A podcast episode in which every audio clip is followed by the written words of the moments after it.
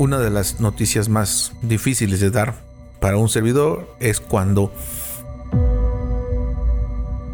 decimos que tenemos que hacer una amputación.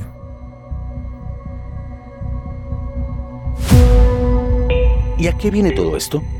Pues que en enero del año 2024, el periódico The New York Times publicó un artículo alarmante sobre la ola de amputaciones en varones que se están presentando en el estado de Texas, en los Estados Unidos. Lo llaman una combinación letal de genética, poco acceso a la atención médica y dietas ricas en alimentos procesados. Es que los pacientes están presentando una coincidencia preocupante. Úlceras en los pies que no se quitan y que provienen de una diabetes con alto grado de avance. Por lo tanto, ha sido necesario amputarles una pierna para salvarles la vida.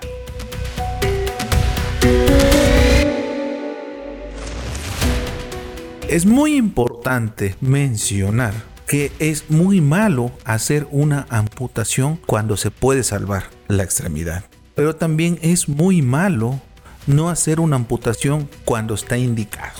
¿Y qué pasa en México? Bien, pues de acuerdo con la Academia Nacional de Medicina, en nuestro país se efectúan aproximadamente 75 amputaciones diarias. Esto es más de 25 mil personas al año.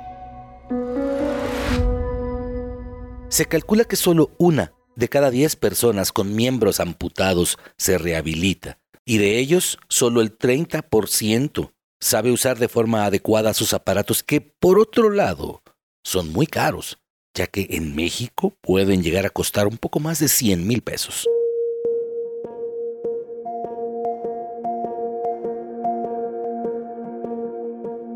Hola, ¿cómo estás? Bienvenido a Mejorando tu Circulación.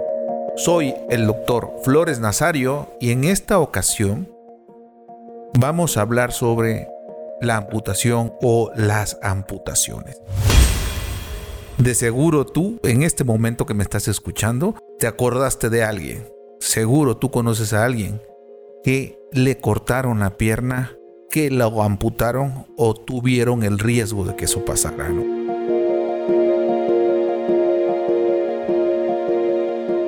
Una de las noticias más terribles que en mí, que hacer médico como angiólogo y cirujano vascular, es dar la noticia de que se necesita hacer una amputación.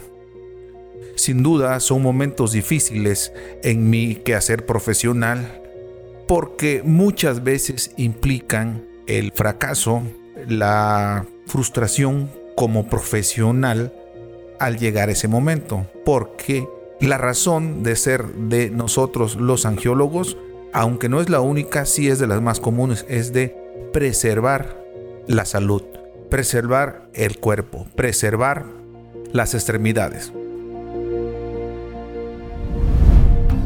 Aunque la angiología y cirugía vascular abarcan muchas enfermedades y muchos padecimientos, sin duda las amputaciones son las que más dramatismo provocan en los pacientes y en los médicos.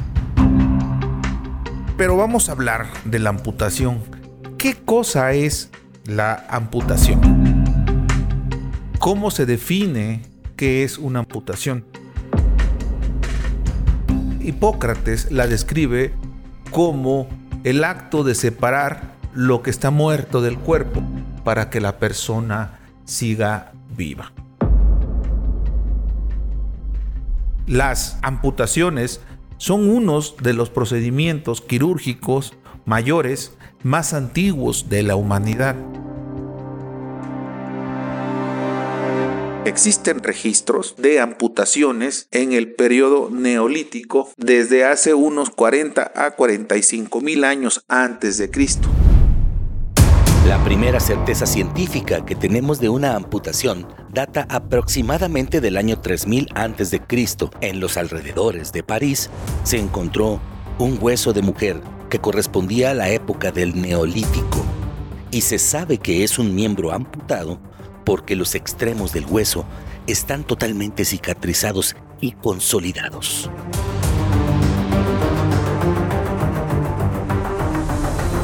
¿Y ¿Cómo sabemos hasta dónde vamos a cortar? Lo que nos va a determinar el nivel o la altura de la amputación es la circulación, el nivel de infección, la viabilidad del tejido, si el paciente camina o no camina, el paciente es invidente, es decir, no ve, es ciego, las posibilidades de rehabilitación son muy pocas. Entonces no tiene caso mantener al paciente con sufrimiento en una herida que se está curando y no va a cerrar y es mejor amputarlo.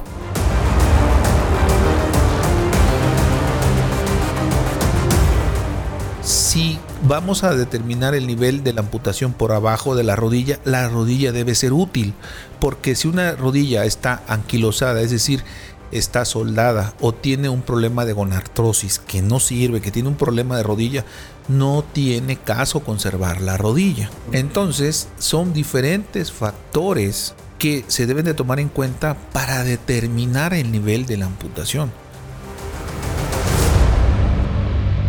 Una amputación no es solamente cortar una parte del cuerpo.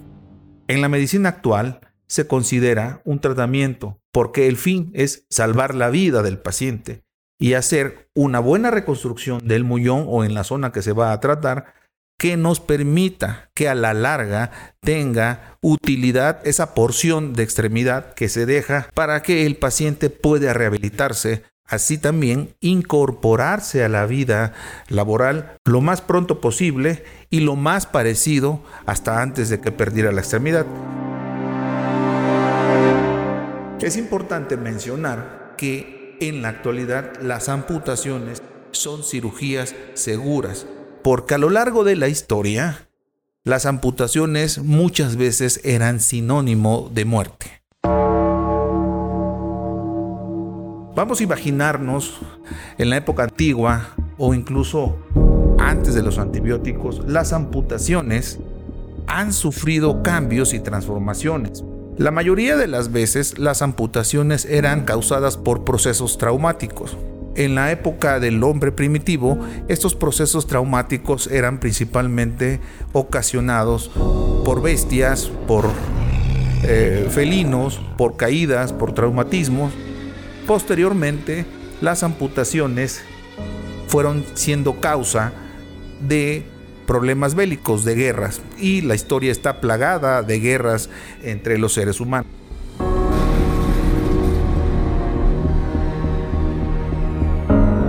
Sin embargo, las amputaciones que no eran producto de un accidente o de una guerra, también tenían una connotación o una causa diferente, un motivo diferente muchas veces eran procesos punitivos, como conocemos en algunos casos en culturas como las que tienen influencia musulmana, la amputación, la lapidación son procesos eh, eh, punitivos, es decir, después de cometer un delito se someten al ladrón, se le corta la mano y en algunas culturas se cortan otras partes del cuerpo, órganos sexuales, entre otras cosas.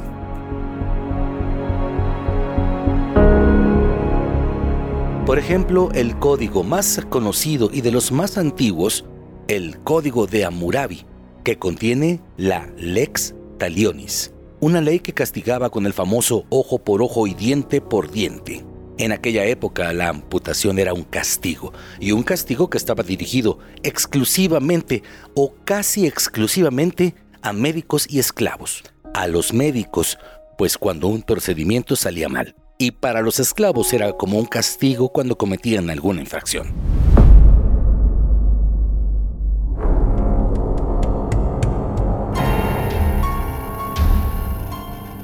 La amputación también a lo largo de la historia eran parte en algunas culturas de rituales y de procesos eh, religiosos. Y en la actualidad, tristemente, las amputaciones también son ejecutadas por el crimen organizado. Es importante aclarar en este punto la diferencia entre mutilación y amputación. Aunque en ambos casos la acción consiste en retirar una parte del cuerpo, el objeto, el fin de la amputación es preservar la vida, curar, sanar, proporcionar un bien a costa de retirar la parte que afecta al cuerpo. Y en el caso de la mutilación es lo mismo, pero el fin es diferente. Esto es producto de un acto criminal que no tiene las técnicas de conservación, de preservación, todo lo que obedece a las técnicas quirúrgicas. Aquí el objetivo de una mutilación es malo. El objetivo es causar daño, infringir dolor y siempre con fines perversos.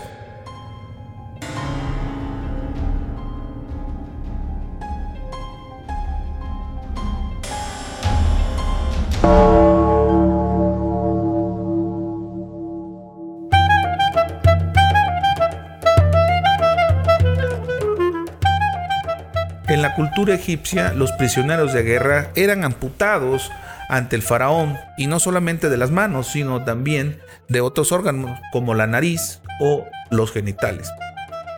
En diferentes este, relatos refieren también que para calcular las bajas de guerra cortaban la mano derecha de todos los soldados y así cuantificaban las pérdidas en un campo de batalla.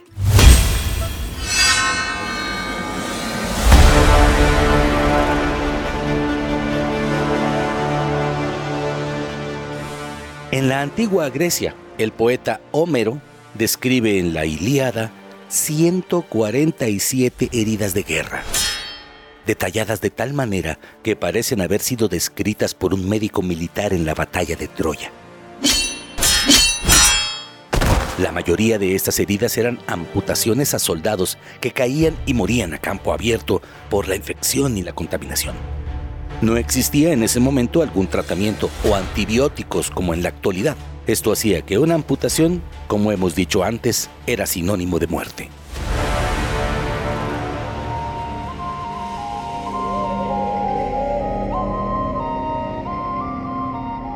Si volteamos un poco hacia nuestro hemisferio, aquí en América Latina, existen registros tanto en la cultura inca como en la cultura mexica que aunque no se describen las amputaciones como parte de un ritual o como parte del tratamiento quirúrgico o como parte de, un acto punitivo o de un castigo, sí existen vocablos de origen náhuatl que hacen referencia o se traducen a manera de amputación. Vamos a deletrearlo porque son un poco difíciles, no son comunes. Uno de los vocablos que refieren es el Tlancuatepuntic. El Tlancuatepuntic se refería a la mutilación de los muslos y el Mantepultic o Makotonki se refieren a la amputación de los brazos y Nitensansayana a las desarticulaciones. Son vocablos que no son comunes en el idioma actual, sin embargo, la arqueología y la antropología arguyen a un proceso de retirar la parte del cuerpo.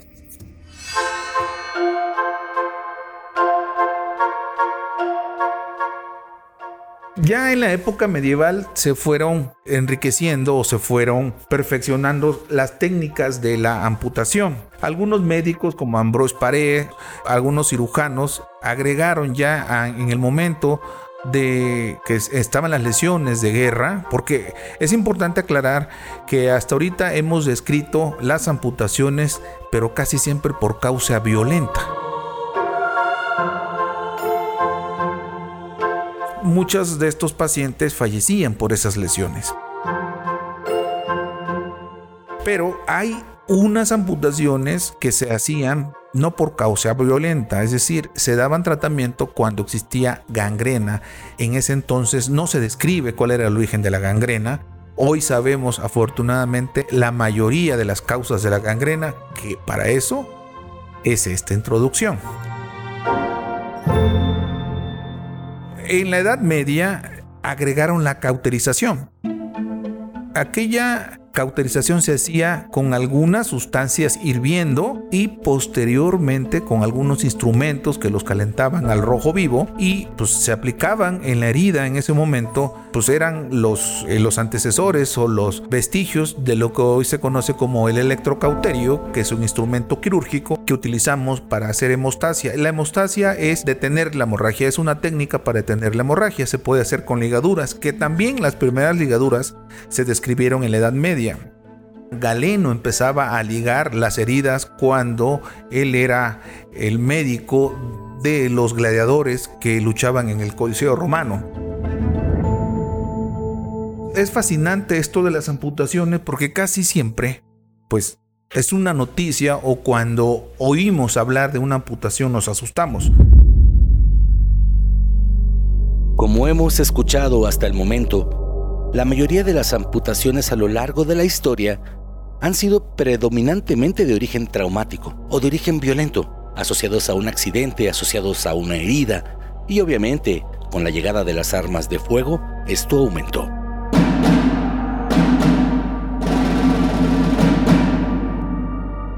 La pérdida importante de tejido después de una agresión bélica pues ponía en riesgo la vida, se desangraban los pacientes y de no hacer una amputación con una remodelación del muñón en ese momento, pues era una baja más.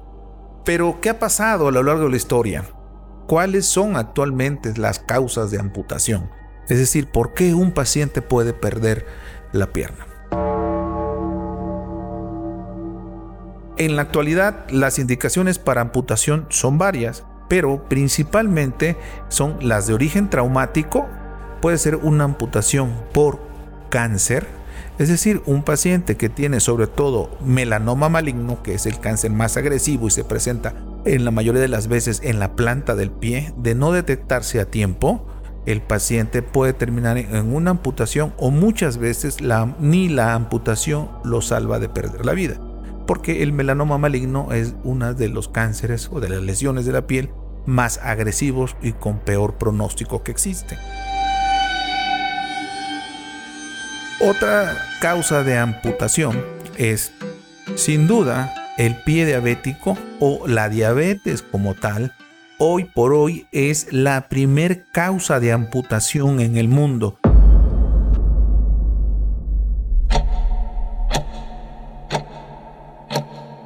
Si hacemos la cuenta desde que empezó este podcast, cada 30 segundos en el mundo se está haciendo una amputación. Entonces, ¿cuántos pacientes han sido amputados desde que empezamos a narrar esto hasta ahorita? Y lo más escalofriante de esto es que el 80% de las amputaciones que hacen por pie diabético no se debieron haber hecho. Es decir, existía la posibilidad de salvar la pierna.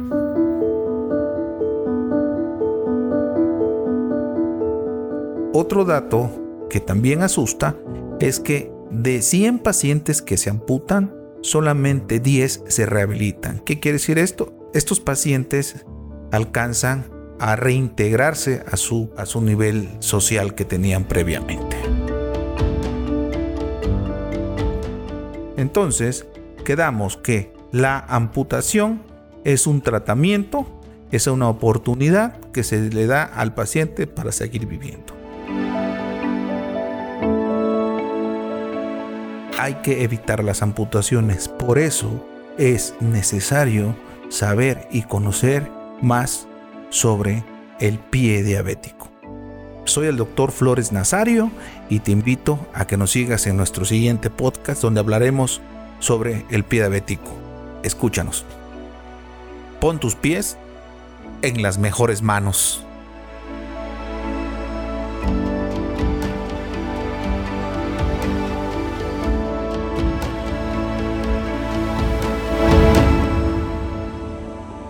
Muchas gracias por escucharnos. Esto es Mejorando tu Circulación, una iniciativa del Centro de Atención Avanzada en Angiología, Dr. Flores Nazario.